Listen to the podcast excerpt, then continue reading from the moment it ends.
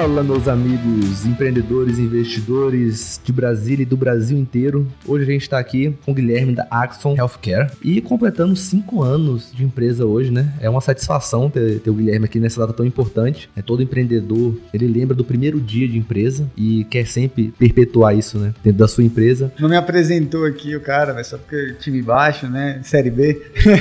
mas Gui, conta um pouco mais da sua história, cara. Como você começou? Como que esse lado empreendedor despertou em você? Você e por que Axon? Legal. Cara, na verdade, assim, os cinco anos que a gente faz hoje foi da primeira nota fiscal que a gente emitiu, né? Então, como eu sou uma empresa de distribuição de materiais médicos, vendas é o nosso core business, eu não uso o primeiro dia do CNPJ, né? Que foi dia 1 de abril, inclusive. é, é, verdade, né? É, é, é, verdade. E aí, esse foi o dia da nossa primeira emissão de nota. Como a gente é uma empresa da área de saúde, tem todo um, um, um trâmite de Anvisa, uh, demora um tempinho para você conseguir começar de fato vender, né? Então, a gente abriu a empresa em abril, né? Pra vocês terem uma ideia, a gente fez a primeira venda em setembro, né? Isso porque eu já tinha uh, alguns clientes ali engatilhados, né? Mas então, há cinco anos aí nessa, nessa jornada, né? Eu comecei, cara, trabalhando com o meu pai. Fiquei sete anos trabalhando com meu pai. Meu pai já era da área médica, então isso me deu todo essa, esse gabarito, porque fiz administração, então para mim a área médica era, era uma grande incógnita, né? Meu pai foi formado uh, em enfermagem, trabalhou na indústria, depois foi, foi pro empreendedorismo, né? Então eu já tenho isso meio que no sangue, assim, muito por, por exemplo dele. Meu pai sempre foi um cara que trabalhou muito, assim, sempre foi um grande exemplo de um cara que, que batalhava. E hoje, com seus 64, 63, eu acho que eu vou errar a idade aqui, ele vai ficar bravo, mas é um cara que tem um vigor ali, uma energia impressionante. Então, se eu chegar com essa, com essa idade, com essa, com essa vontade que ele tem hoje, eu vou ficar muito feliz. E aí eu comecei trabalhando com meu pai, cara, tava ainda na faculdade, né? Saí de São Paulo, vim para Brasília, vim morar com meu irmão e ele tava um ano na empresa e eu cheguei para ser o cara de entregas. Comecei literalmente entregando caixa. Meu primeiro dia ali já foi, foi puxado, já que eu fui entregar caixa num cliente que não que era na escada, você tinha que subir escada ainda. Cada caixa era uns 23 quilos, cara. Então, assim, primeiro dia já, já subi uns 400 quilos já de caixa para o segundo andar da clínica, e entregando aqueles, aqueles filmes de raio-x, né? Aquelas películas, né? Que hoje em dia tem se usado muito pouco, mas naquela época era o padrão. Isso foi muito bom, porque eu fiquei um ano ali fazendo isso, cheguei até uma, até uma hérnia de disco, eu falei, cara, pai, não, não consigo mais consigo mais pegar caixa não, cara. É, preciso comigo, eu descobri um hérnia também com 27 anos de idade.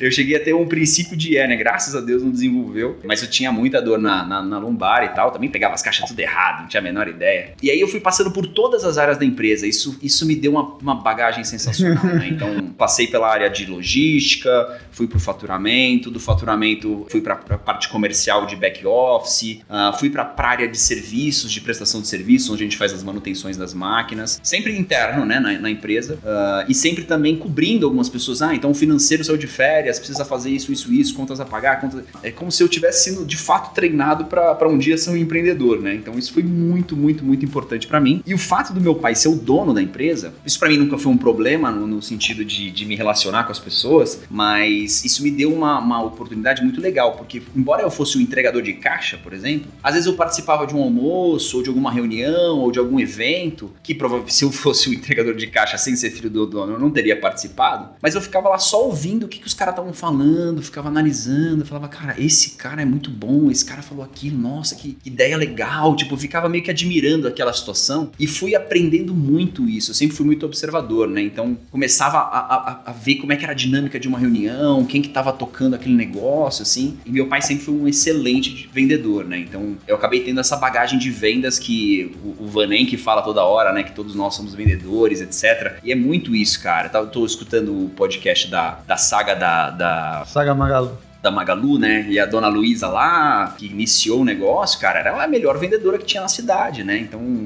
se você vende, cara, você já tem meio caminho dado já, né? O resto você vai consertando no caminho ali.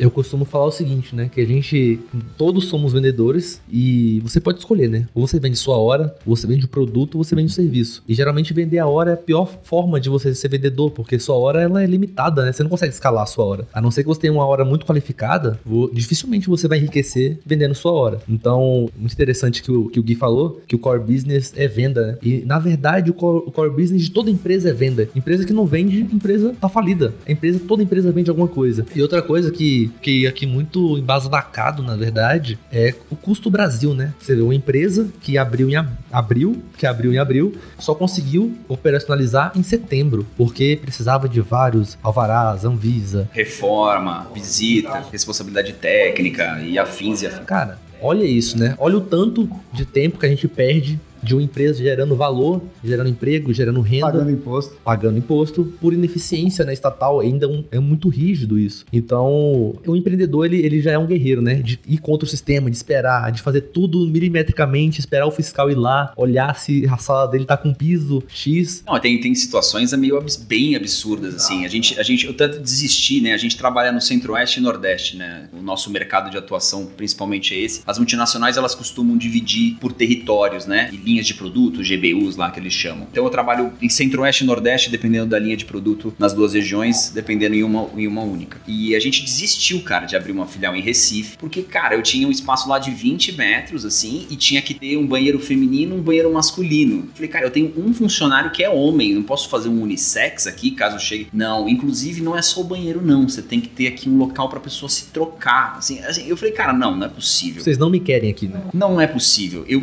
eu devolvi a sala e desisti, não, não abri minha filial. E aí depois eu fui descobrindo, já, putz, passando já algumas etapas aí, depois a gente vai, a gente vai batendo papo aqui. Descobri depois de algum tempo, num, num, num happy hour ali, conversando com, com um colega, de algumas vantagens, é, benefícios fiscais aqui do Distrito Federal para distribuidores, né? Que é a Lei 5005. E que, pô, me ajudou pra caraca. Ô, Lei 5005. Ô, Lei 5005, Puta linda que pariu. né? Descoberta num happy hour ali, despretensioso do pessoal da Amchan na época. E a gente já colocou isso em prática logo em seguida. E aí eu falei, cara, agora é, não tem por que eu ter de fato uma filial em outro estado. Ah, vamos sempre fazer aqui como centro de distribuição. O custo logístico vale a pena para esse, pra esse caso. Gui, eu tenho, eu tenho um- umas dúvidas aqui. A primeira dúvida é, cara, quando você falou assim, eu preciso abrir minha própria empresa, né? Porque você trabalhava na empresa que era do seu pai, né? Desenvolveu, quase desenvolveu uma hérnia carregando caixa e tal. quando você falou, olha, eu me sinto pronto, que eu acho que isso acontece, né? Sim. Falar, cara, eu acho que eu vou, vou seguir meu caminho e vou abrir minha empresa. Quando que teve esse insight? E outra coisa é o seguinte, você falou que fez administração, né? Muita gente faz administração por não saber aquilo que realmente quer. O pessoal fala, "Ah, o curso é, curso é aleatório. É o geralzão. É o geralzão, faz administração. E dentro do curso, você teve alguma perspectiva de empreender? Ou você era um bom aluno, você era um mau aluno? Como que funcionava isso? Essas duas dúvidas iniciais aí. Legal, legal. Começando aí pelo, pelo bom aluno ou mau aluno. Eu, cara, nunca fui um cara bom aluno. Na verdade, eu acho que o, mode- assim, o próprio modelo mesmo de ensino é uma coisa que pra mim não funcionava muito bem, né? Ah, Porque depois de alguns anos eu fui descobrir que na verdade eu sou uma pessoa extremamente curiosa, então se- sempre estou buscando informação. Mas acho que tem que ser uma coisa muito de eu buscar essa informação ou uma necessidade que eu tô passando naquele momento e isso faz com que eu tenha uma proativação daquilo absurda, né? Mas seguir um cronograma de X matérias durante meses, onde eu não vejo de fato uma aplicação prática para aquilo, porque eu sou muito prático, isso me sempre me dificultou bastante. Mas o meu TCC foi um momento marcante para mim, porque eu fiz o TCC em, em cima de- do tema de profissionalização, é, é, é, profissionalização durante o processo de sucessão de empresas familiares, que era exatamente na questão prática, já que é para estudar alguma coisa, deixa eu estudar o meu cenário, né? E foi muito legal, porque eu comecei a estudar a empresa, comecei a estudar um pouco das falhas que a gente tinha na empresa de mistura de pessoa física com pessoa jurídica, ah, de algumas situações que, que aconteciam que eu não concordava e que para minha empresa eu não gostaria de fazer, mesmo eu tendo alguém da minha família como sócio ou alguma coisa do gênero. Então tem uma divisão muito clara nesse sentido, né? Isso me ajudou pra caramba a, a- a dar esse guia do que, que eu queria fazer, mas eu comecei a pensar na, na questão do- da empresa, né? De, de montar a Axon e depois eu explico um pouquinho de, de como é que veio esse nome. Eu tava na Austrália, fui fazer um intercâmbio lá, fui dar uma aprimorada no meu inglês. Coincidentemente, cheguei lá, descobri que meu inglês era muito bom. Eu, ach, eu achava que era, mas uma coisa é você ter o inglês aqui do bar e outra coisa é você ter o inglês acadêmico, né? Como eu nunca tinha feito nenhum curso, cheguei lá e o, cara- o professor no primeiro dia falou: Cara, desculpa, se, se você ficar aqui nessa aula do avançado aqui, você vai querer me matar daqui a uma semana. Você tem que fazer um curso de, de especialização, né? Aí eu entrei pra turma do Cambridge lá e acabei fazendo esse curso, né? E, o- e o inglês eu também sempre bombei na, na escola, mas eu chego no, com 20, sei lá, 23 anos ali na Austrália e eu tinha o inglês fluente. Por quê? Porque eu aprendi assistindo filme, ouvindo música, viajando, com a minha curiosidade natural, né? Se alguém parasse pra me ensinar ali, não funcionava muito bem, né? E quando eu tava lá ainda, meu pai chegou, eu tava falando com ele e falou: Gui, quando você voltar, e eu já tinha, já te falei que eu tinha essa vontade, você vai entrar na área comercial, você vai ser vendedor, que é o que eu queria fazer desde o início, né? Queria ganhar meu din-din. Pô, fechado. Ele, ah, eu tô com uma marca nova aqui, chama Bard, é uma marca americana, a gente vende uns descartáveis, você vai, você vai trabalhar aqui no Distrito Federal. Aí eu cheguei no Brasil, fiz o treinamento dessa marca, comecei a trabalhar com ela, e na época ela vendia 16 mil reais por mês, né? E a gente tinha, sei lá, uns oito vendedores, assim, que na verdade, oito vendedores que faziam várias outras marcas e, e aí entra essa aqui também junto, né? Meio que ninguém queria fazer, ninguém dava atenção, etc. E aí eu, cara, já que é a minha marca, eu só trabalhava com ela, eu vou fazer essa coisa acontecer. E aí eu fui virando referência ali dentro da empresa nesse sentido, isso foi em 2015. E no final de 2015 a gente ganhou o prêmio da Bard de melhor distribuidor do ano. A gente atingiu um número é, excepcional. A gente já ganhou já dois, dois prêmios desse de 2015 para cá, né? E cara, hoje, hoje é uma marca que fatura seus 800 mil por mês, né? Isso é muito importante, né? Você E ninguém queria trabalhar. Você fez o comercial, né? Na Ambev, você só vira CEO se você tiver passado pelo comercial. Uhum. Então, eu acho que o comercial é a cara da empresa. Ou seja, você tá no comercial, você vai entender tudo ali, o que, que seus clientes querem, que é o principal, né? Uhum. E aí, com, com essa área comercial sendo evoluída, eu e meu irmão na época, a gente estava passando por uma, por uma situação de que o nosso mercado, ele tava... O mercado de filmes era um mercado que estava decaindo e a gente precisava encontrar soluções para isso, né? Porque era o nosso principal produto. Uh, meu irmão trabalhava com uma marca que era mais para área hospitalar, eu trabalhava com essa área que era uma área mais para radiologia. Ele abriu a empresa dele, eu abri a minha e começamos a, a trabalhar com essas linhas exclusivamente, né? Eu tinha 26 anos na época e fiz uma reunião na Bard, né, com os diretores da Bard, para falar que assim, meu pai, que é o cara que eles tinham fechado o contrato, que é o cara que tinha empresa de 15 anos consolidada, que ele que, que eu que ia assumir com a minha empresa, ia demitir todos os vendedores, ia começar uma empresa do zero, né? Eu não, não tive nenhum vendedor que trabalhava com a área anterior, né? Até porque eu achava que eles de fato não encaixavam com, no perfil, né? eles não tinham foco e tal. Então eu queria começar do zero mesmo, né? E é uma empresa, pra você ter uma ideia, ela foi comprada por 24 bilhões de dólares há uns 4 anos atrás pela BD, Beckton Dixon, que hoje é a empresa que eu distribuo, né? Então a Bard foi comprada. Só que, cara, eu com 26 anos lá, tendo que apresentar um business plan pros caras, falando o que, que eu ia fazer e etc. E de fato consegui convencer eles de que, de que o caminho seria esse, né? E isso já faz aí seus, seus 5 anos, né? Quando você demitiu o pessoal, você, para contratar, você mesmo fez o treinamento deles, de venda? Porque você era um cara que tinha esse background, né? De, Total. de vender, saber. Eu, eu, fi, eu fiz o treinamento com, com um cara da, da Bard, que hoje, né, tá na BD com a gente, que, que é o Thiago, que é um parceirão, assim, um cara que me ensinou tudo da, da área comercial, um cara que tem um tiro comercial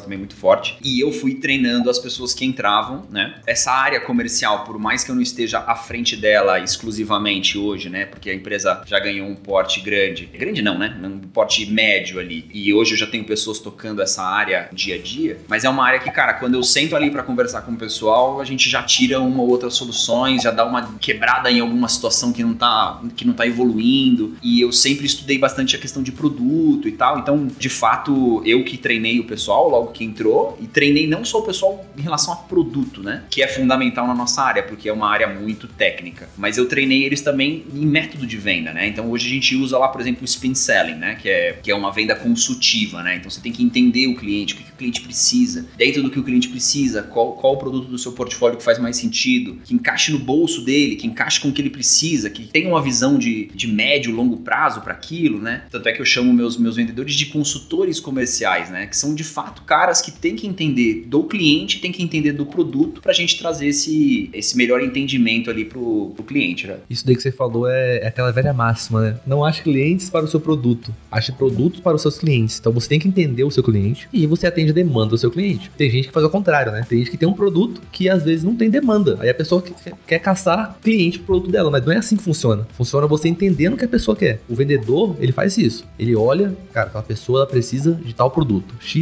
XYZ. Então você tem que criar um produto XYZ ou achar dentro do seu portfólio de produtos aquilo que se encaixa. Então aí já é um insight para quem tá querendo empreender de que não adianta você inventar um produto aleatório e achar que você vai procurar no mercado alguém que queira comprar o seu produto. Você tem que entender o mercado, entender a demanda, né? Público-alvo, né? Pô, pra quem que a gente vai vender? Tem, tem produto que não vale a pena nem você oferecer pro cara, porque não faz sentido, né? E pode ser que ele compre uma vez com você, mas a segunda ele não vai comprar e provavelmente ele não vai comprar, assim, e ainda vai ficar bravo que ele comprou a primeira, né? Assim, vai falar, pô, você me empurrou isso aqui, né? O vendedor, ele já tem uma imagem no Brasil, que é a mesma imagem que tinha os empresários alguns anos atrás, isso tá, tá melhorando, de que é um cara que quer sugar, né? Que quer se aproveitar de você, das suas fraquezas, das suas É fragilidades, meta, né? quer É só bater, bater meta, dele. A gente, a gente tem uma mentalidade muito diferente lá na empresa, assim, óbvio. Temos as nossas metas, a gente é muito agressivo em relação a isso, mas nunca trazendo essa responsabilidade pro cliente. O cliente que bate minha meta, sou eu que bato. Então, assim, se esse cliente não faz o perfil, eu tenho outros e outros e outros que vão, vão entrar nesse padrão, né? Então, acho que isso é, isso é bem importante, né? Gui, qual que foi a sua maior dificuldade nesse negócio? Porque você começou ali basicamente em 2015. Cara, 2015 não foi um ano tão fácil assim no Brasil. Né? Pra quem não lembra, 2015 é um ano de crise absurda. A gente era governo Dilma, taxa Selic 14%, de desemprego 15%, uma universação direto. O Brasil só era bom para investidor de fora, né? E que colocava investido na taxa Selic. Exatamente, Tava então- arrebentando. Inflação alta, então assim, era um período difícil. E a gente teve pandemia também. Então, qual foi a maior dificuldade? Foi o começo? Foi ano passado, porque foi um ano bem difícil. É, cara, a pandemia foi, foi bem assustadora, assim. Eu acho que das crises todas foi a mais, a mais violenta, assim, porque ela saiu do escopo Político, né? E tudo. de né? negócio e de político. Isso aí, cara, ele afetou a vida, né, de todo mundo, né? O seu dia a dia, sua rotina. A pandemia talvez ganhe de todas, assim. A gente, a gente vai ter o nosso kickoff agora em outubro, né? A gente trabalha com o ano fiscal americano. Nosso ano começa em outubro, termina em setembro, né? Então, o primeiro trimestre nosso é outubro, novembro, dezembro. Com isso, a gente não para um segundo, né? Porque o ano vira, a meta começa, já tem uma nova meta em outubro. Não tem, não tem aquele dezembro e janeiro leve. Dez- janeiro é você falando se você bateu a meta do primeiro trimestre. Tipo, é rock and roll o negócio, né? E se bater a meta, dobra a meta. Exato, exato. E aí, para esse ano fiscal, eu tô querendo trazer a nosso histórico de marcas, de linhas de produto que foram en- entrando pra gente e também trazer um pouco das crises que a gente sofreu, né? A gente teve aquele áudio do da JBS, a gente teve o a greve dos caminhoneiros, parecia um negócio zumbi ali, você vendo os caras no, no posto de gasolina, também foi maluco. Impeachment, assim, eleições, ano que vem eu tô morrendo de medo já, porque vai ser o caos de novo. Empreender no Brasil não é pra amador, cara. É. Não é, É cara. A gente, tá, a gente- tá tipo no Kuwait, assim, tá ligado? É a mesma. Talvez deve. Na- naquela época eu fiquei indignado de abastecer a 5 reais. Isso, isso foi só um teste, né? Porque hoje Não, teste. Sete, hoje tá chegando a sete. Exato, né? Exato. exato. eu podia voltar pra 5. É, não, que saudade da crise dos caminhoneiros, né? É nesse naipe que tá, tá difícil, cara. Mas, assim, o que, que, que acontece? Desde o início da empresa, o foco sempre foi muito grande em ter um fluxo de caixa que, que nos suprisse, né? Então eu sempre tive muito cuidado com isso. A gente fica brincando, até nas nossas reuniões da Moai ali, que eu, que eu participo com os meninos, de que a gente, trabalhando com uma multinacional, a gente transa com um gorila. Como é que a gente transa com o gorila? Do jeito que o gorila quer, né?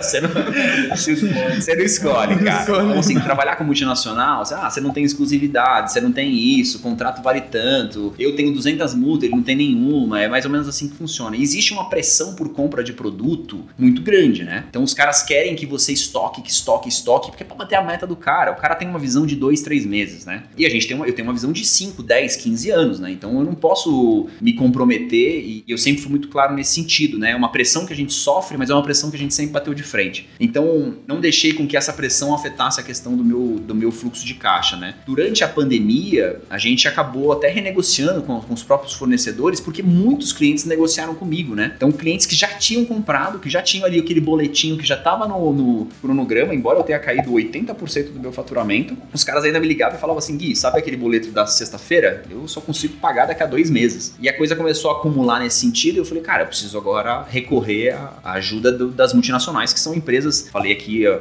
empresa que foi comprada por muitos bi de dólar, né? Então, se, se alguém tem caixa, quem tem que ter caixa são esses caras, né? E aí eu trouxe um pouco, um pouco disso, assim, mas a gente não passou um perrengue gigantesco. Depois de algum tempo a coisa já começou a melhorar. Hoje é fácil de dizer, né? Mas eu lembro que ali em foi março, né? Final de março, então abril, junho, julho, cara, só caía, caía, caía, né? As clínicas de fato estavam fechadas. O que pra gente, eu trabalho com produtos de biópsia, biópsia pra você buscar o, o diagnóstico do câncer, né? Cara, como é que você fecha uma clínica de diagnóstico de câncer? Cara, não tem como. Eu loucura, porque o diagnóstico precoce é o que vai dar a chance de vida para você, né? Então, assim, o INCA, que, é, que, é, que faz vários estudos, né? Já tá, já tá trazendo uma, uma proporção de aumento de câncer a cada ano, né? Grande, assim. E muito por causa da nossa alimentação, né? E aí eu fico pensando, falo, cara, três, quatro meses essas empresas, essas clínicas fechadas, mais essa questão do medo que é trazido, ou seja, a pessoa provavelmente vai ficar um ano, dois anos. Eu compartilhei, acho que ontem, Dr. Pedro Batista, CEO do, da Prevent Senior, falando que a mãe dele foi fazer uma, uma mamografia e descobriu um câncer, né? Fez, fez a biópsia e descobriu um câncer. E ela tava há um ano e meio sem ir no médico porque ela tava com medo da pandemia. E aí pode ser que ela já esteja com esse câncer, cara, há esse um ano e meio. Então o tratamento dela vai ser muito dificultado nesse sentido. Então a pandemia me trouxe uma meio que uma raiva nesse sentido, assim, de falar, cara, tá todo mundo cego por isso, mas tem várias outras situações também complexas e eu que sou da área da saúde eu vi, assim, né? Uma coisa é você ter uma cirurgia letiva, vai fazer, ah, vou, vou jogar tênis, preciso melhorar meu joelho aqui, vai lá e faz. Mas, mas um tratamento de câncer, algumas situações assim, cara. De cada crise a gente viu que você tinha um aprendizado, né? Eu, nessa pandemia eu tava até vendo algo positivo, assim, positivo em questão de, ah, você tem mais tempo com a sua família e tal. Muita gente não tinha. Não, isso, isso de fato foi legal. Eu vi minha filha andar, por exemplo, estando em casa de home office. Mas isso pra mim foi sensacional. Quando.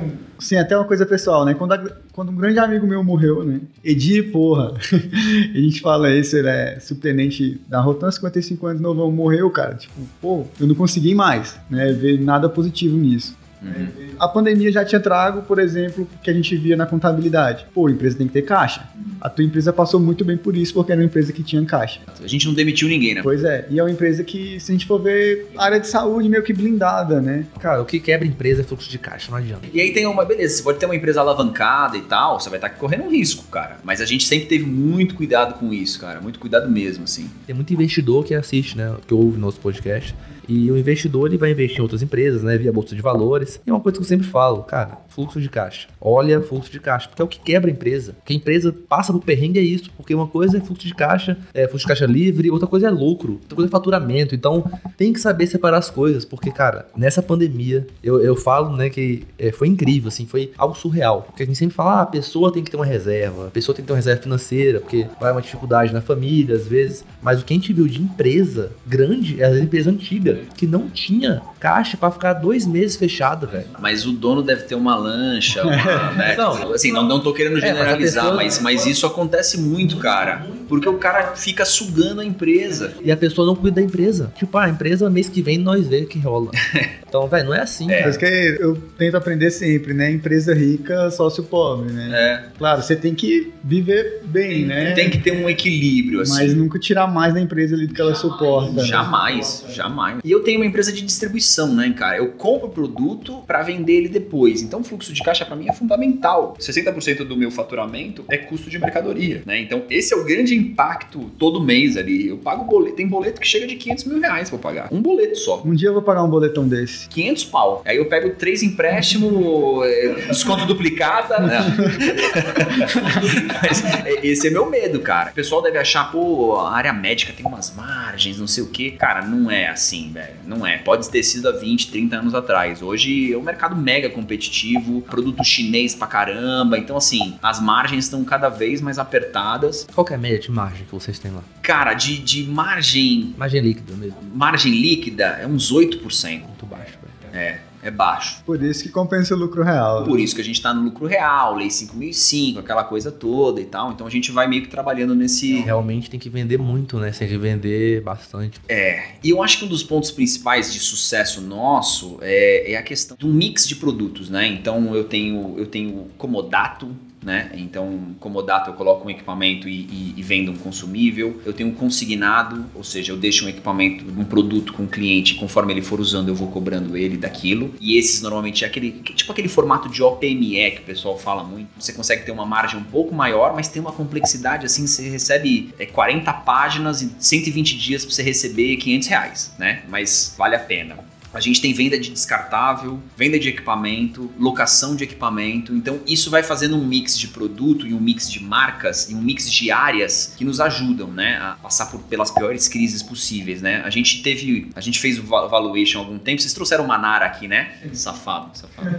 Beijo, Manara. E ele fez o nosso valuation lá e a gente começou a trazer um pouco disso, né, de, de desse mix de, de portfólio e tal. E a gente achava que, cara, nossa empresa talvez não valesse tanto, porque tem essa questão de, de transar com gorila, né? Pô, que, qual que é o investidor que vai querer né, chegar aqui e não tem muita. Ele não tem muita garantia de que ele vai poder vender aquilo e tal. Mas como a gente é uma distribuição, eu meio que posso vender qualquer coisa na área médica, né? No sentido. Então, assim, cara, eu tenho um leque de oportunidade gigante, né? Na verdade, assim, até falo com meu irmão ali direto. Falo, cara, foco é dizer não. Porque o que a gente diz de não para produtos que chegam pra gente é inacreditável. É um por semana, praticamente, né? Cara, e a, e a, barreira de entrada é muito grande. E a barreira de entrada é grande. É muito grande. Exato. Então, assim, quem que vai chegar? Não, vou botar uma distribuição. São cinco meses só para você conseguir vender a primeira vez, velho. Então isso já desanima. E o, investi e o investimento velho. é alto pra caramba. Investimento alto. Aí você tem que ter equipe especialidade com especialistas técnicos. Exato. Então a barreira de entrada é, é. alta. Então, vocês se posicionaram no mercado muito bom. Pra você comprar uma cama aqui, né? Quanto que é uma cama lá? Uma, uma a cama, cama mais barata, 15 mil reais. Mas tem cama de 175 mil. 200 pau. Cama automatizada. O, o muro é alto, né? Então. Não, o muro é alto. A barreira entrada é muito alta. Então, é, você consegue navegar, vamos dizer assim, em um oceano quase azul, né? Aqui na região do centro-oeste nordeste que vocês fazem. E até agora o Gui não falou por causa do nome, né? Por que Axon? Da onde que veio esse nome? Cara, tá, isso tá enraizado muito com a nossa cultura, né? A gente sempre teve uma. Assim, acho que até mais eu isso, né? Falar, cara, mas eu sou um distribuidor, né? E não sou eu o cara que tô lá na frente do paciente. E não sou eu o cara que idealizei esse produto, que fabriquei esse produto. Tipo, eu sou um nada. Eu sou alguém que, tipo, não tem muito valor na cadeia. E isso foi uma coisa que me incomodou por muitos anos, assim. E aí depois eu comecei a perceber que, tipo, de fato a gente tem um valor muito grande, assim, né? A multinacional, cara, ela. Fabricante ali, ele, ele é muito bom para produzir, para criar tecnologia, etc. Mas para ele colocar isso em cada um dos clientes e explicar tecnicamente o porquê que é melhor aquele e não o outro, o distribuidor ele vai ser essencial nesse momento, né? E Axon, é, a gente trouxe do axônio, né? Que é o que faz a ligação, é o que faz parte da, do processo de sinapse, né? Então não sou eu que faço a sinapse, ou seja, não sou eu que estou na frente do paciente ali cuidando, curando o paciente, mas eu tô aqui fazendo essa ligação, né? Sem mim não teria sinapse, né? Então a gente fala muito isso com o pessoal da empresa, assim, com isso é uma, faz parte da nossa cultura, né? O nosso propósito. A gente pega o Simon, o Simon Sinek lá, né? Que começa pelo porquê, né? A gente tem, a gente trabalhou em cima disso, inclusive em conjunto com a empresa, e a gente entendeu o porquê que a gente existe. Cara, a gente existe porque a gente precisa estar em contato com esses médicos, com esses profissionais. Ele sabe muito sobre o procedimento, muito, sabe tudo. Eu não sei nada, o procedimento é com ele, mas o equipamento eu tenho certeza que eu sei mais do que ele. Eu tenho que saber mais do que ele, né? A não ser que ele use o equipamento há 20, 30 anos, aí realmente fica difícil a competição, mas 20, 30 anos, cara, hoje a, o mercado da saúde, se você tem um produto a 5, ele já tá, ele já tá antigo já, você já precisa trocar, né? Então a gente vai estar tá, junto com a indústria sempre muito bem preparado tecnicamente para isso. Então entrou a Axon nesse sentido do axônio, né? Nós somos o elo da vida, né? É o nosso nosso slogan, somos Axon, somos o elo da vida.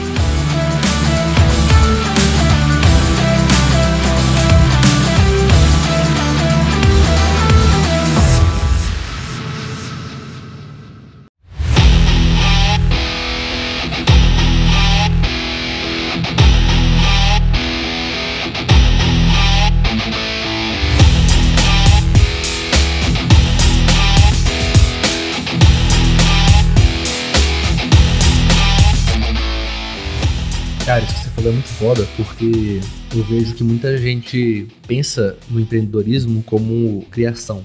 Então a pessoa ela, ela acha que para empreender ela tem que criar algo, inventar algo. É, e não, na verdade, não. Você inventar pode... um produto, né? Exato. Então a pessoa acha que ela tem que criar, criar roda, inventar um produto, inventar uma startup totalmente disruptiva que ninguém nunca pensou. Você pode muito bem criar o que já existe, melhorar aquilo que já existe, colocar a sua cara naquilo e às vezes você pode até empreender dentro de uma própria empresa. Ah, esse é o principal, né? A, gente, a hora que a gente para de empreender dentro da empresa, a gente começa a ficar ultrapassado. Como diz o Abílio Diniz, né? Ele nunca inventou nada, ele só foi um bom copiador. Só copia, só copia. eu, eu, eu não crio nada também, tudo eu copio. Exato, e eu ia te perguntar isso, né?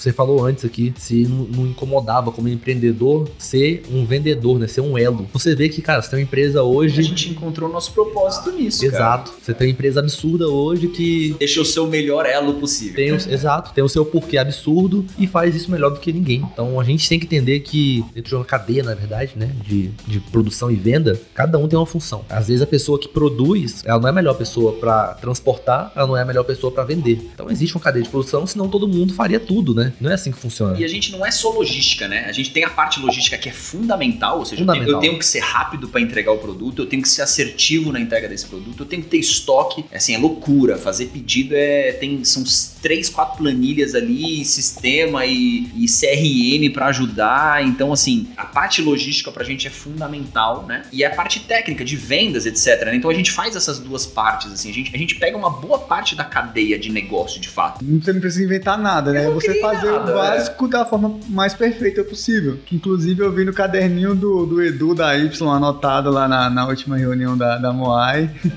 faça o básico da melhor forma possível, né? Da forma mais perfeita possível. É isso, né? Você não precisa criar nada. E, e quando você começa um negócio, você tem que começar pelo arroz com feijão. Então, os primeiros anos de negócio, eu tinha uma ideia muito clara do que, que eu queria que ele não fosse. Então, eu comecei a entender o que, que eu queria que ele fosse aos poucos, né? Então, essa, por exemplo, Simon Sinek aí, embora eu já tivesse o elo da vida lá no começo, eu só fui estruturar isso de uma forma há uns dois anos atrás. Então, assim, três anos que eu tinha empresa mais ou menos, né? Que eu de fato joguei isso porque, é, é porque fazemos o que fazemos, o que, fazer, o que fazemos é o último ali, né? São três, é, é que, ele, que ele traz pra, pra discussão. E o que fazemos é o que normalmente a galera fala, né? Sou uma empresa de distribuição de materiais médicos hospitalares em clínicas no centro-oeste e nordeste. Beleza, isso é o que você faz, né? Mas por que, que você faz aquilo, né? Então acho que eu, eu trouxe um pouco desse orgulho para pro time, sabe? E acho que isso foi muito legal. E falando em time, a gente tem muitas ações que a gente faz com, a, com as nossas equipes ali, né? Então, como é uma empresa jovem, né? Eu tenho 31 anos. Mais ou menos. Eu sou jovem, eu sou jovem. Sou jovem. Eu tô com o joelho meio bichado aqui, dor nas costas. é, mas, assim, a gente, eu tento trazer muito essa, essa. Primeiro, uma facilidade de acesso a mim, né? Por mais que hoje eu, eu esteja como diretor geral, então hoje eu já tenho uma sala, que é uma coisa que eu tenho há faz seis meses. Antes eu ficava no meio do corredor da empresa, todo mundo passava por mim o tempo todo, conversava, eu escutava tudo que acontecia. Tipo, qualquer problema de uma emissão de nota fiscal, eu ficava só escutando aqui e falei, cara, se eles acertarem, eu não falo nada, mas se a coisa ficar muito enrolada e, ou eles tomarem uma decisão que eu acho que não é a mais assertiva, eu vou lá para tentar discutir, tentar entender melhor, né? Cara, eu sou muito fã do Walt Disney, né? Para mim, é, é, acho que é um dos caras mais, mais é, incríveis da história, assim, né? Um mega visionário. E eu tô vendo algumas, algumas, alguns documentários dele, né? Ele era muito exigente, mas ele meio que fazia a galera pensar, assim, sabe? Tipo, então ele falou, pô, será que não tem um caminho melhor para isso? Será que assim, assim, assado? Ele não dava a resposta pronta, ele dava uma possibilidade. E eu faço isso com a galera que trabalha comigo desde o day one ali. E hoje a galera já conseguiu desenvolver esse raciocínio, sabe? Então eu tenho boa parte. Assim, então, eu tenho a empresa há 5 anos, estou com 26 funcionários e 10 deles estão desde o dia que eu abri, né? E todos eles evoluíram na cadeia, né? É, hierárquica ali dentro da empresa. O que você está falando aí é cultura, né? Cultura, cultura da empresa. Cultura. A gente tem muito isso na Holder. Inclusive, né? A gente está reformando o nosso escritório e a gente criou um tal da que tá dando um pepino aí que a sala dos sócios. E eu acabei de saber que eu não posso ir para a sala dos sócios. Você não é sócio não? Não, eu sou, mas eu não posso, eu tenho que ficar junto com todo mundo. Entendeu? Eu falei, cara, me fez refletir que, tipo, isso é a cultura da Holder. Tipo, a gente não tem cultura de, de empregado e funcionário. A gente nem gosta de falar funcionário. Sim. Né? Todo mundo, eu falo colaborador. Isso, todo mundo pra gente ali é meio que, que sócio, né? Legal. Legal, legal. Eu tentei trazer esse lado do sócio último, último, último kickoff nosso, que é bem legal, cara. É o dia inteiro de, de conteúdo, de discussão, de números, de, de expectativas, etc. Aí eu trouxe uma foto de um índio ali, assim, chefe não, sócio, né? E teve até algumas pessoas que falaram, pô, eu te chamo de chefe, tem problema? Eu falei, não, cara, não tô, não tô querendo jogar uma mensagem específica para você. Se você me chama assim, não tem problema. Eu chamo, eu chamo o frentista de chefe também. Tá ok. Uma forma carinhosa ali. Mas, cara, a gente é sócio por quê? Porque desde o primeiro ano de empresa, eu faço distribuição de lucros com todos os funcionários. Todos, 100%. Recebem provavelmente um. Eu até falo pra eles, falei, cara, vocês estão em Brasília, vocês são quase funcionários públicos. Vocês têm o 13 terceiro e 14 quarto todo ano, os caras Ela tá recebem. pegando currículo lá, tá?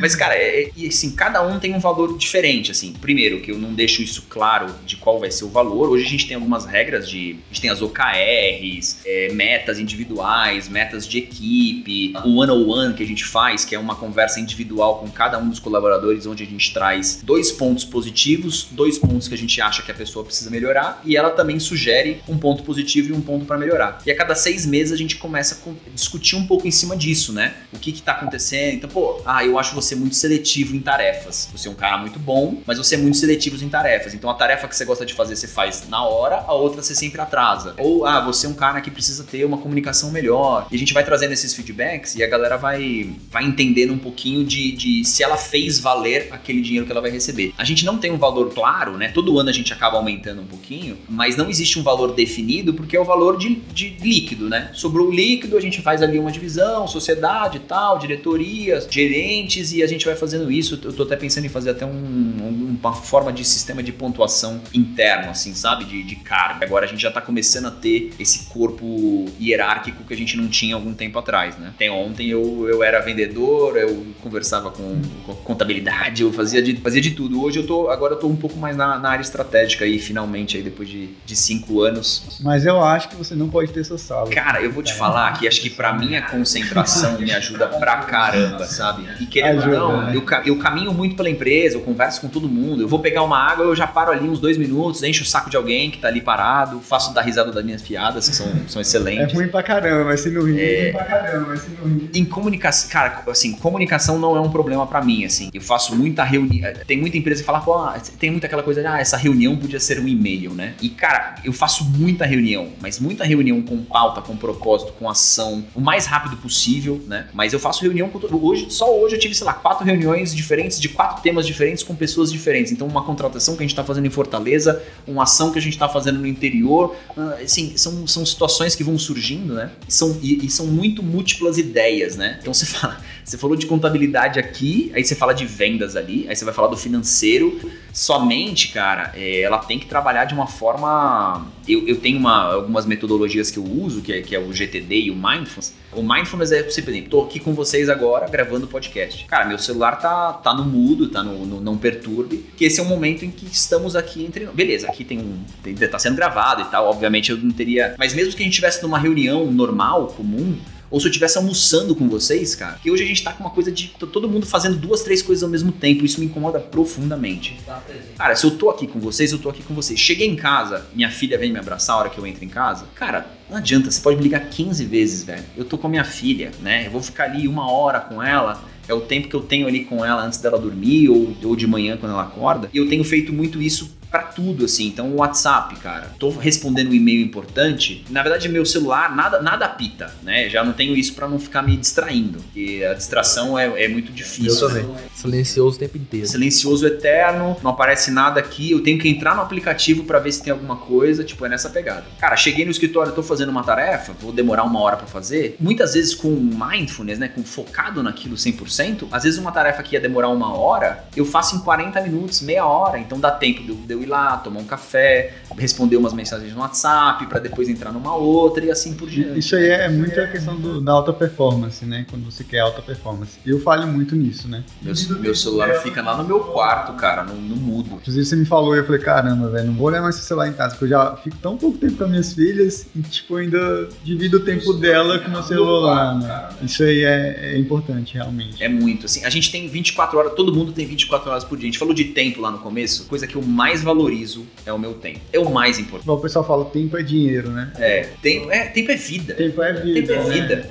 Tempo é vida. É o ativo mais importante. É o mais importante. Não volta, cara. Tempo não volta. Então eu valorizo muito meu tempo e da mesma forma eu valorizo muito o tempo dos outros, né? Então eu não gosto de chegar atrasado, eu sou muito metódico com várias coisas. Mas isso faz com que eu consiga ter um desempenho. Converso com o pessoal, falei, gente, tem gente que trabalha como se fosse uma, uma 100 metros rasos. O cara dá um puta gás e daqui a 100 metros ele já não aguenta mais. Aí ele para, vai tomar um café e nessa eu tô passando ele. Porque eu tô, tipo, na, na maratona. E na verdade, empreender, trabalhar, é uma ultra maratona. Se você tem um. Tem momentos que você precisa dar um gás extra? Tem. Isso, isso faz parte do, do empreendedorismo, de, de, projetos e tal. Mas você tem que ter um começo, meio e fim, né? Então, assim, pô, eu vou dar um gás nesse projeto agora pelos próximos três meses para atingir o resultado Y. Atingir o resultado, velho, você dá uma, dá uma segurada, repõe sua energia. A gente meio que precisa aprender a descansar, né? E eu tenho trabalhado muito bem, eu desligo minha mente, cara. Eu chego em casa, eu não penso em nada do trabalho. Nada. Eu não entro no meu WhatsApp. Se tiver uma mensagem de algum cliente, eu não olho. Porque se eu olhar aquilo, eu vou começar a pensar. Provavelmente eu não vou resolver naquele momento, porque eu vou depender de outras informações, preciso ter meu computador, etc. E assim, voltando para os 24 horas, que é o mundo ideal para mim, né? Das 24 horas, eu tento dormir 8, trabalho 8 e tenho 8 para fazer um esporte, para curtir minha família e para, né, para ter um tempo para mim, né? Então eu tenho, eu tenho, que fazer essa tríade de, de equilíbrio e, e funciona muito bem. Cinco minutinhos para namorar. Uns, uns, não, dá dentro das 8 horas. dá dentro das 8 horas. Dá para namorar 8. Se bem que com, com filho dá para namorar 15 segundos.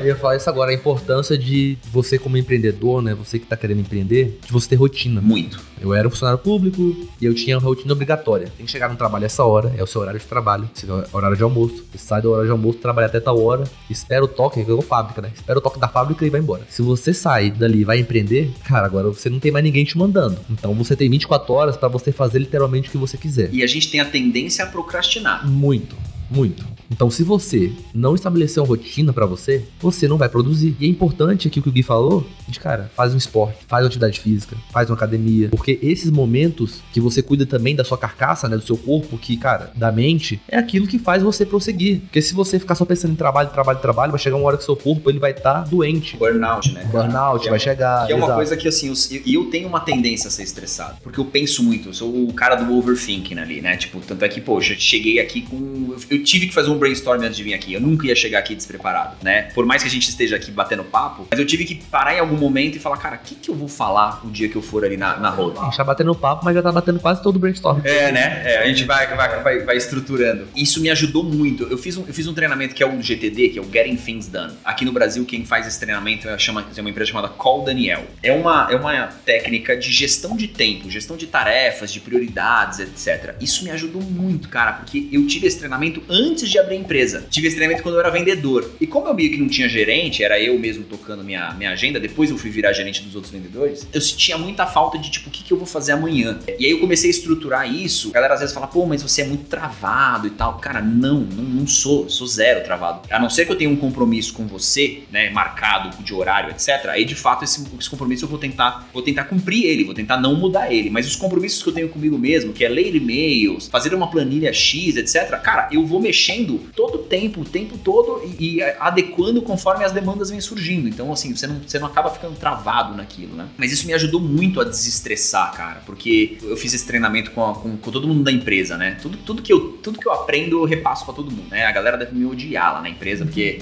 eu falo, ah, vou, vou ensinar para vocês, acho que meu sonho é ser professor, então eu, eu, eu, eu, chego e quero, quero repassar isso pra galera, mas de uma forma prática, né? Que é a minha forma de, de, de se comunicar. É o Geek Class. Não, a galera tá me sacaneia lá, sacaneia. O Andrea Branding, o Adnet fez um personagem que é o Andrea Branding. Como a gente trabalha com multinacional, é quarter, kickoff, sellout, sell-in, brainstorm, day one, que eu falei aqui agora há pouco. Assim, você tem umas palavras, e pela fluência no inglês também, querendo ou não, você acaba trazendo algumas coisas para dentro da, da, rotina. Mas isso me ajudou muito, cara, a, a, não, a não ter Eu tive, eu tive problema de pele, eu tive vitiligo, problema tipo de perder cabelo por estresse. Foi uma, um método que me ajudou a me organizar, a ser mais produtivo e ser menos estressado, né? E eu fico, fico brincando com o pessoal lá da empresa. Eu falo, cara, sabe, aposto que metade da galera da empresa aqui, no domingo à tarde, tá de mau humor, porque já tá pensando no que precisa fazer na segunda. Cara, eu só penso o que eu vou fazer na segunda, na segunda. Porque a minha agenda já tá. O que que eu olho? Eu olho domingo à noite, vejo a minha agenda para pensar que roupa que eu preciso usar. Se eu preciso sair de terno, se eu posso sair de camiseta, se eu vou de camisa. Só isso, basicamente isso. Tipo, isso, cara, é um facilitador gigante, cara. Gigante. É porque muita gente, o nosso amigo aqui influencer blogueiro sempre fala é a corrida dos ratos, né? Curte ali sábado e domingo, bagaça na, na bebida e tal, e na segunda-feira tá sofrendo. O fato de ser casado me ajuda consideravelmente, né? Porque solteiro, cara, é difícil. Você acaba é, é, suprindo um pouco, né, da, do seu tempo de trabalho, da sua energia, né? Eu casei há quatro anos, três, quatro anos. A empresa faz cinco, mas o casamento eu acho que é três ou A data da empresa do casamento ele não lembra. Tô brincando, tô brincando, mas ela. É. Mas o fato de ser casado, cara, ajuda muito a você ter, você ter uma rotina também, sabe? Tenho criança pequena, eu sempre fui um cara diurno, então isso me ajudou também a, a estabelecer um pouco de uma rotina, sabe? E aí eu passei isso para todo mundo da empresa, e aí o foco que eu tive com a galera da empresa, eu falei assim, cara, eu aposto, aposto com vocês, que se vocês colocarem tudo que vocês fazem dentro de uma agenda, vai sobrar um tempo gigante que vocês estão ociosos. Eu sei que o CLT, infelizmente, faz com que o cara trabalhe tipo das 8 às 6 da tarde com uma hora de almoço. CL treta. CL treta. Ninguém consegue ser produtivo durante esse tempo todo, especialmente com tarefas que são repetitivas. Eu entendo isso. Então, cara, faça pequenas pausas, vai tomar um café, mistura uma tarefa com outra, mas você vai ver que você vai ser mais produtivo, você vai ter mais tempo para trabalhar dentro daquele, daquele período, né? Uma outra coisa que a gente trouxe para dentro da empresa que eu acho muito legal é o do descubra seus pontos fortes. Foi um livro que eu li há uns anos atrás e que ele também foi muito fundamental para a minha vida de empreendedor. Lendo Descubra Seus Pontos Fortes, eu li, né? Fiz o teste, é um teste da, de uma empresa chamada Gallup Research, com mais de 2 milhões, 2 milhões de pessoas que fizeram o teste, e eles é, categorizaram lá 23 características principais. Aí ele diz para você se é disciplina, se é não sei o que, né? E aí foi muito legal, porque ele trouxe os meus cinco pontos, e aí depois, no final das contas, eu comprei, eu comprei livro para todo mundo da empresa, montei uma apresentação com o que é falado no, no, livro, com os pontos, os highlights ali. Aí, ó, o inglês aí, o André Brandon. e, e montei essa apresentação então, ou seja, a pessoa não precisa necessariamente ler o livro, ela só vê a apresentação, faz o teste e a gente vê quais foram os resultados. E eu fiz isso com todo mundo porque para mim foi muito importante, né? Então, para mim deu que eu sou uma pessoa extremamente disciplinada. E, pô, beleza, eu já sabia disso, mas transformar isso num ponto forte, né? Eu ser mais disciplinado do que os outros, então eu vou precisar fazer com que isso seja de fato uma característica marcante minha, né? Outro ponto que foi trazido, ativação, que é, ou seja, eu sou uma pessoa extremamente prática. A gente sai dessa reunião aqui a gente fala, beleza, que dia que a gente vai colocar isso? Assim, é data, é, ó, você tem a tarefa tal dia 13, você dia 14, com isso a gente consegue entregar aquela outra coisa. Então é muito prático, muito, muito ativo nesse sentido. Por incrível que pareça, entre os cinco apareceu estudioso, embora eu, cara, eu não tive férias na minha, na minha juventude inteira, porque eu passava as férias tendo que fazer recuperação. Aí o cara me. Aí veio o cara me dar estudioso. Por quê? Porque eu adoro assistir documentário, é, leio livro, podcast, tô sempre querendo aprender. Ô Gui, eu, eu, vou te falar aqui, você vê como é que as coisas são, né? Se você era um mau aluno, porque o ensino é passivo, cara. O ensino é passivo. É. O ensino que a gente tem hoje é você sentado passivamente, vendo alguém te passar conhecimento. Que você é um, meses, e você é, uma, é, e você é uma pessoa ativa. Então, eu sou a favor, né, de uma escola totalmente diferente. Eu, eu converso muito disso. Que o nosso ensino, ele, ele é errado. A forma que a gente avalia as pessoas, né, que o sistema avalia, é errado. Você não pode avaliar alguém por ficar sentado, ouvindo alguém falar e marcar X no papel, cara. Isso não tem sentido nenhum. Porque algumas pessoas são mais ativas, outras pessoas têm mais inteligência corporal, por exemplo, que é um cara que é um jogador de futebol, de atleta, um né? atleta, um cara que é um dança, uma pessoa que dança, outra pessoa tem inteligência de outra forma, artística. Então são vários níveis de inteligência que a gente não pode resumir em um concurso que a pessoa marca um X num vestibular, cara. Então assim, justa Aqui você acabou de provar isso. Tinha que ter o básico, mas você tinha que ter caminhos diferentes para cada tipo de personalidade, né? Cara, eu cheguei na, pra fazer faculdade e eu achava que eu era ruim em tudo. Não vou ser ninguém na vida. Tô ferrado. Tô fedido. E no final das contas, cara, as coisas foram acontecendo e a gente não tem muita explicação para algumas, pra algumas situações, mas a hora que eu fui me ver, eu falei, cara, eu, eu, eu hoje, eu não, hoje eu sou, já sou mais um exemplo do que, do que eu era, tipo, antigamente eu era o, o, não exemplo, né? a ovelha negra da família ali. E hoje, tipo, eu já sou um exemplo positivo. Eu né? já falei isso, eu era o que a mãe falava, não anda com esse menino. cara, eu aprontava demais, cara. Aprontava. Se a gente fizer um podcast só de, só de coisa errada, eu, eu tô bom também. Essa característica aqui foi uma coisa que foi interessante nesse podcast, ativação. Eu nunca tinha ouvido falar desse termo. Ativação. Esse livro, ele traz várias características que são interessantes. E aí, quando eu faço o meu, quando eu faço o meu treinamento, eu tenho ainda também disciplina, ativação, estudioso, carisma carismático, até sacaneei com o pessoal da lá, lá. Falei assim, vocês, eu sou muito mais carismático que vocês. Eu tenho meus cinco pontos fortes.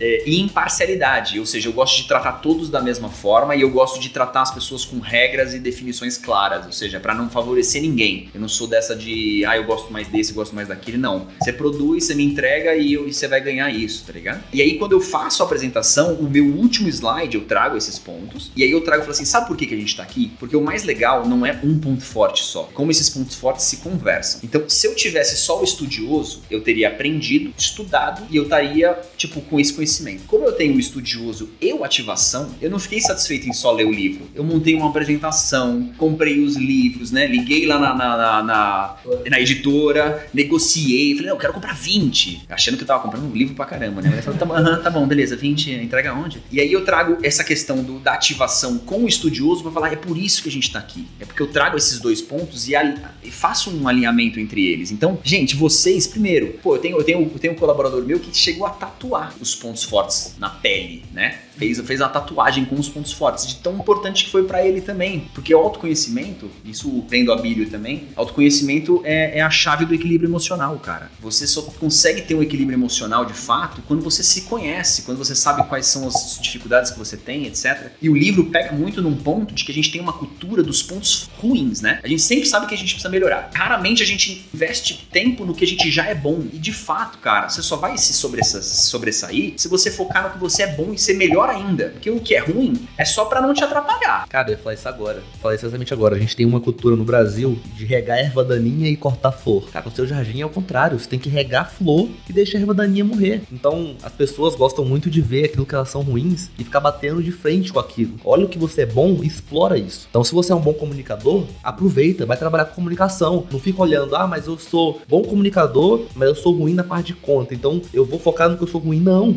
Você tá regando erva daninha. Então, é, porque se você ficar bom no que você é e não treinar o que você é muito bom já, você vai ser um cara mediano. Mediano, exato. Então aproveita que você já é bom. Então, assim, você, você quando você tava na escola, aí você, você tirava 10 em geografia, mas você tirava 3 em matemática. Seus pais, assim, eu vivi isso na pele. É matemática, matemática, matemática, matemática, matemática, matemática. Ninguém chegou para você e falou assim, cara, você é bom em geografia, hein? É a cultura. Pô, deixa eu trazer um conteúdo aqui para você, deixa eu, deixa eu explorar isso, deixa eu ver o quão você gosta disso. Eu poderia ter tomado carreiras totalmente diferentes se alguém tivesse olhado pro que eu era, que eu tinha de ponto forte na época, né? Então essa é uma visão que eu já tenho com a minha filha, por exemplo, né? Eu vou tentar tra traçar um caminho muito mais nesse sentido, né?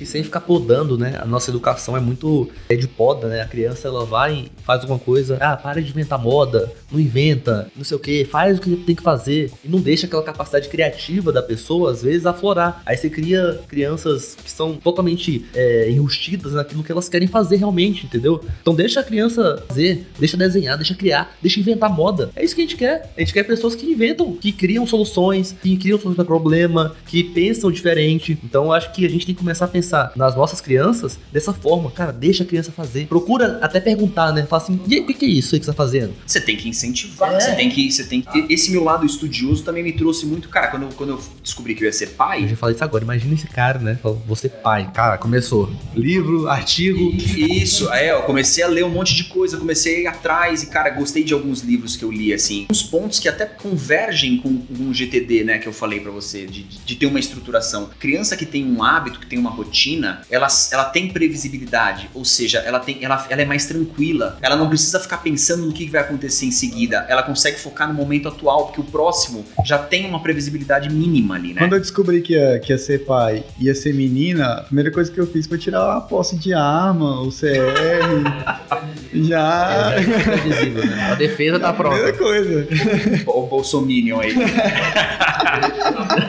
e, e você falou tá de, de, de, liberdade, né? Tem um, um, dos livros que eu li também, que é, acho que é, é Crianças Francesas Não Fazem Manha, tá ligado? Que é um livro bem legal. Que eles falam do cadre, que é como se você tivesse, você mantesse a criança com limites, né? Então você define o limite e até aquele limite ela tem total liberdade. Eu acho isso muito legal. Isso eu tenho dentro da empresa também, né? A gente traz o, a gente traz o cadre lá para dentro né, cara? O seu colaborador, ele tem que ter um limite, mas ele tem que ter liberdade. Eu falo pros caras, falo, cara, erra, faz uma cagada aí. Faz tempo que você não erra nada. E outra, traz inovação, traz ideia, né? É, isso, isso eu vou trazer pro meu kickoff agora de outubro. Vou trazer um concurso pra galera trazer novas ideias pra empresa dentro da área delas ou, ou, ou em outras. E com premiação financeira, com, com estágios de entrega. A gente vai fazer um trabalho bem legal nesse sentido, sabe? Eu ia te perguntar isso agora, né? Na parte da motivação empresarial. Como que você, cara, 27 funcionários, né? Você tem que motivar a galera. Porque deixar só nos 8 às 18 e salário, cara, as pessoas elas se acomodam. Tudo que é repetitivo, Sim. as pessoas elas se acomodam e começam a perder aquele tesão realmente de fazer as coisas. Isso acontece com todo mundo. Não adianta a gente é, entrar numa realidade que não existe. Exato. Então você tem que criar estímulo, criar motivação. Motivação É. nem tanto, porque eu acho que motivação é muito de dentro. Mas você tem que criar inspiração pra pessoa. Sim, Né? sim. Como é que vocês fazem isso na empresa? De, cara, ter as pessoas sempre ali querendo algo mais. A gente tem muito exemplos de crescimentos internos, né? Então, de pessoas que passaram por, por áreas e foram subindo porque elas foram demonstrando interesse. A gente, eu contratei uma, uma menina faz um mês e chamei ela pra conversar comigo, né? Falei, e aí, o que, que você tá achando e tal? Ela tá super encantada com a empresa, que ela chegou, já teve o dia do happy hour online, já conhece. A gente fez um tipo aquele, aquele programa do Porchat, que as pessoas contam histórias. Falei, cara, como a gente vai estar online, se todo mundo falar ao mesmo tempo, ninguém vai conseguir se escutar, não vai dar certo, né? Não pode ser. Se fosse num bar, eu não ia trazer uma pauta, porque eu não sou tão controlador assim, né? Segue o jogo. Mas naquele dia eu falei, cara, a gente precisa ter algum, algum formato de organização. E a gente trouxe o que história é essa, né? Pra galera contar um pouquinho das histórias. Ela falou, nossa, nunca vi uma empresa assim, aquela coisa toda e tal. Ela entrou, ela entrou pro faturamento, né? E eu falei, ó, já fica de olho no que, que você quer fazer em seguida. Porque eu não quero você o resto da vida no faturamento. Presta atenção no que aqui faz sentido pra você. Se você acha que a área comercial, se você acha que a financeira, porque a oportunidade está surgindo o tempo todo, né? Eu, eu tenho um caso de um, outro, de um outro profissional que tá com a gente, que ele chegou num dia e falou, cara, Gui, eu tava querendo sair dessa área, tava querendo fazer isso, isso, isso, eu tenho muita vontade de crescer, eu tô fazendo faculdade tal, ah, ah, ah." e aí eu falei, cara, eu não tenho uma oportunidade pra você aqui agora, mas obrigado por ter vindo até aqui e eu vou ficar com você no meu radar. Dois dias depois surgiu a oportunidade. Aí eu já fui atrás dele e falei, mano, você me procurou na terça, né? Hoje é quinta. Segunda-feira que vem a gente já vai trocar uma ideia mais específica sobre a área e vamos ver o que, que você precisa aprender pra pra poder trabalhar ali, mas a oportunidade já tá na sua mão, velho. Eu não vou trazer alguém de fora pra isso, né? Eu sempre movimento a galera de dentro e trago pessoas de fora, a não ser que seja um cargo sênior, alguma coisa muito específica assim, mas eu, eu, eu prefiro eu prefiro fazer um upgrade na pessoa que tá lá dentro e, e trazer alguém de fora, né? Formar os seus, né? Você trabalha com os seus. Exato. E a gente, e a gente tem uma, uma coisa que é legal, a gente tem o All Hands Meeting, né? Que é uma reunião que a gente faz todo mês. Todo mês eu trago quais são as ideias da diretoria, o que está acontecendo, quais são os nossos planos, os nossos números. Não é obrigatória a participação. Acontece sempre entre, entre o dia 4, 5 e 6 do, do, do mês, as das 9 às 9 e meia. Uma reunião rápida, onde eu falo é, é, esses principais pontos, trago para discussão pessoas que entraram, pessoas que saíram, projetos que aconteceram, negócios-chave, parabéns para alguém específico que fez alguma coisa. E a galera fica extremamente alinhada, né, com os objetivos da empresa, com como a empresa tá acontecendo, porque é aquele negócio, né, do, do, do cara mexendo naquela roda, na, na roda, né, do aquele filme que todo mundo assistiu, ou na faculdade ou na escola, Charlie Chaplin, né, que ele fica só mexendo no... Cara, isso é, isso é coisa muito do passado, né? Eu quero que a galera tenha uma visão da empresa como um todo, Visão sistêmica, né? sistêmica, é. E hoje a gente já tá começando a fazer uma divisão de, de, né, estratégico, tático e operacional, né? A gente tá, a gente, a gente tá dividindo o nosso organograma dessa forma, inclusive. Pra galera começar a ter a visão de tipo, cara, se você tá no tático, você tem que pensar nesse trimestre, você tem que pensar assim, assim, assim. Se você tá no operacional, você tem que pensar na sua, na sua função do dia, do dia a dia. É, O que, que vai acontecer amanhã, se essa semana aconteceu isso. O cara que tá né, na área lá de cima, o cara tem que estar pensando no ano, nos próximos cinco anos, né? Então a gente já tá começando a trazer um pouco dessa ideia. E tudo a gente vai, vai ensinando, assim. Eu gosto de pegar gente que ainda não, não- talvez não esteja tão preparada, porque a gente vai criando com o nosso formato, né? Falou aí do estratégico. A gente tá chegando aqui a- final do nosso podcast, mais de uma hora, já passa rápido, né? Conversa boa, passa rápido. Qual que é, né, quais são os planos aí da pra Axon e pro Guilherme empreendedor? Quais são os planos pro futuro? Como é que você se vê aí em cinco anos e a empresa também? Porque eu sei que, cara, é, às vezes a gente tem planos paralelos, né? Sim, sim, sim. É é difícil dizer, porque assim, até cheguei a fazer, durante o, durante o processo do valuation, a gente teve que fazer uma estimativa de crescimento pelos próximos cinco anos. Tanto do que a gente teria de custo, quanto do que a gente teria de, né, de, de vendas e tal, de novas linhas, etc. Como o, o, o, meu negócio é um negócio bastante dinâmico, é muito difícil fazer um plano de 5 anos, né? A gente cresce é, 30% ao ano, 30 a 35% ao ano, desde que a gente abriu a empresa, tá? E, ou seja, a gente, a gente triplicou de tamanho em 5 anos. É, isso é um absurdo, cara.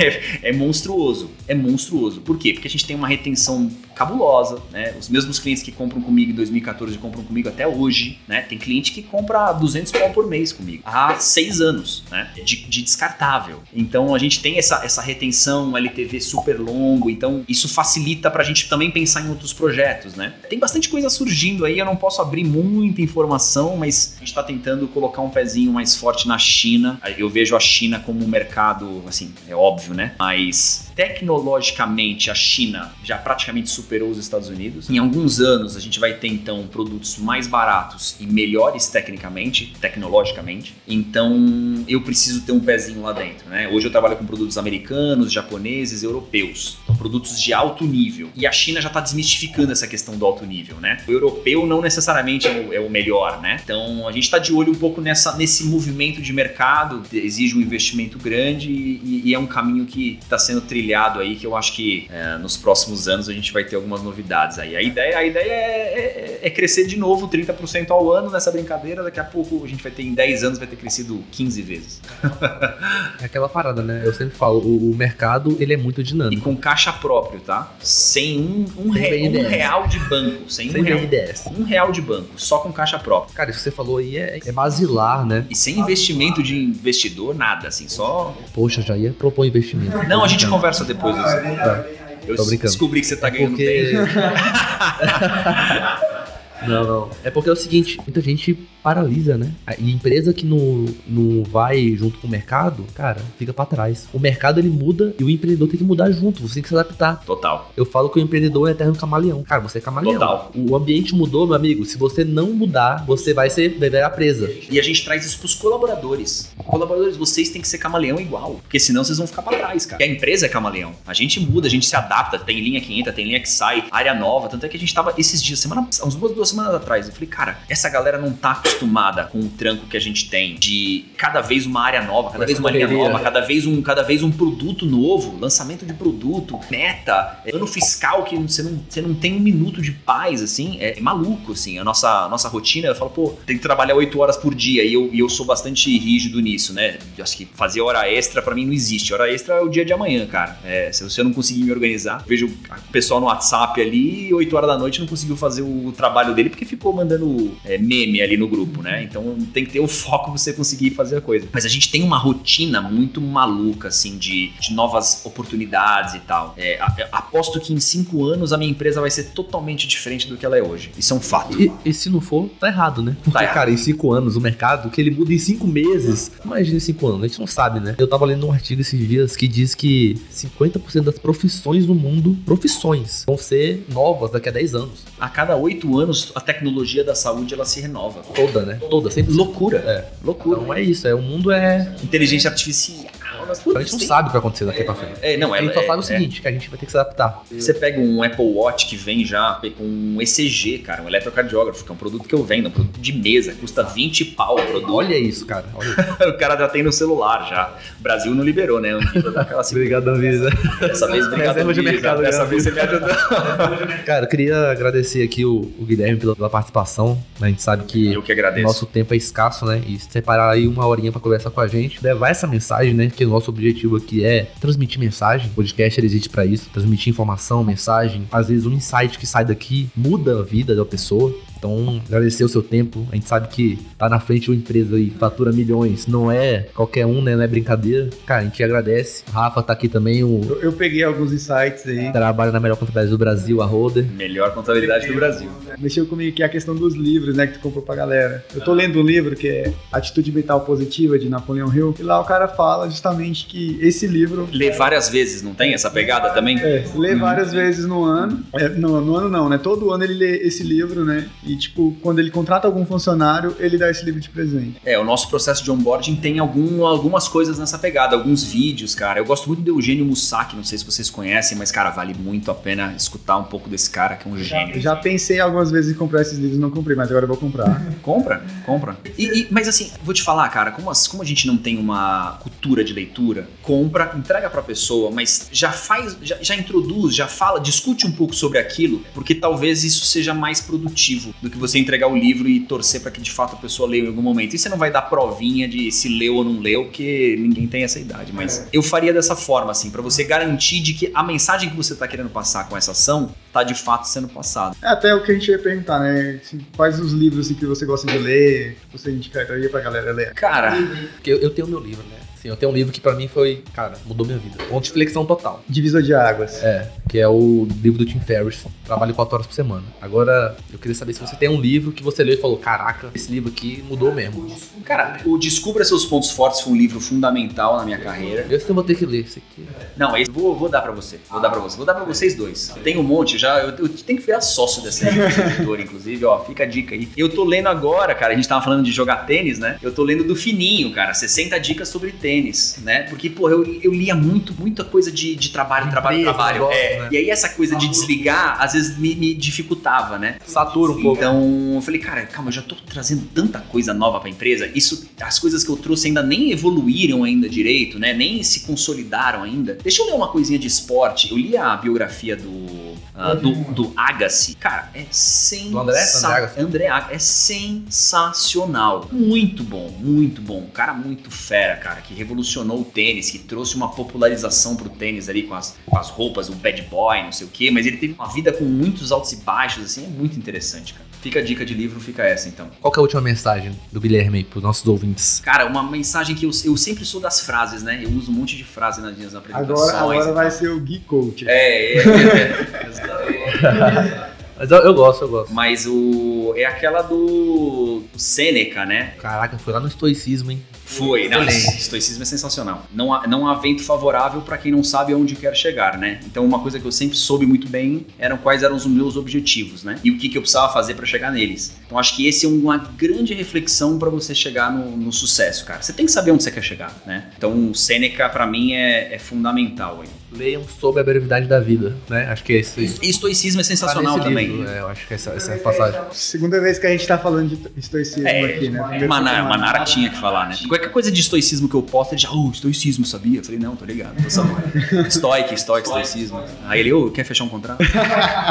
O Manara é um baita vendedor. Mas é isso mesmo. Então, fechamos o- mais um episódio aqui sensacional. Agradeço mais uma vez o Guilherme, o Rafa. Valeu, gente. Obrigado pelo convite aí. Tamo junto. Um, um abraço aí pra todo Tamo mundo junto, que tá pessoal. E não esquece de seguir a gente aí no, no podcast. Seguir a gente no Instagram também. Segue lá a Axon também. Dá uma olhada no trabalho. Se você precisar comprar algum tipo de material, eles estão dispostos a vender. Segue o Papo de Holder nas redes sociais. E segue a Holder Contabilidade, a melhor do Brasil. E qual é o teu, Gui? O meu é Gui VR de Vono Ribeiro Figueiredo, né? Tudo junto. E o da Axon é Axon O Healthcare. irmão do Léo. Ou quem que é o irmão de quem? Eu que sou irmão dele, né? Porque ele é mais velho. Ele é mais velho. Sete anos, embora não pareça. E quem copiou alguém? Não, aí é ele. Aí é ele. É ele. Posso citar aqui uns 10 exemplos. Um beijo pra você, Léo. Te amo, você Valeu, sabe. Léo. O Léo é foda. O Léo tava aqui com a gente também. Grande empreendedor. Tamo junto, pessoal. Até o próximo episódio. Valeu.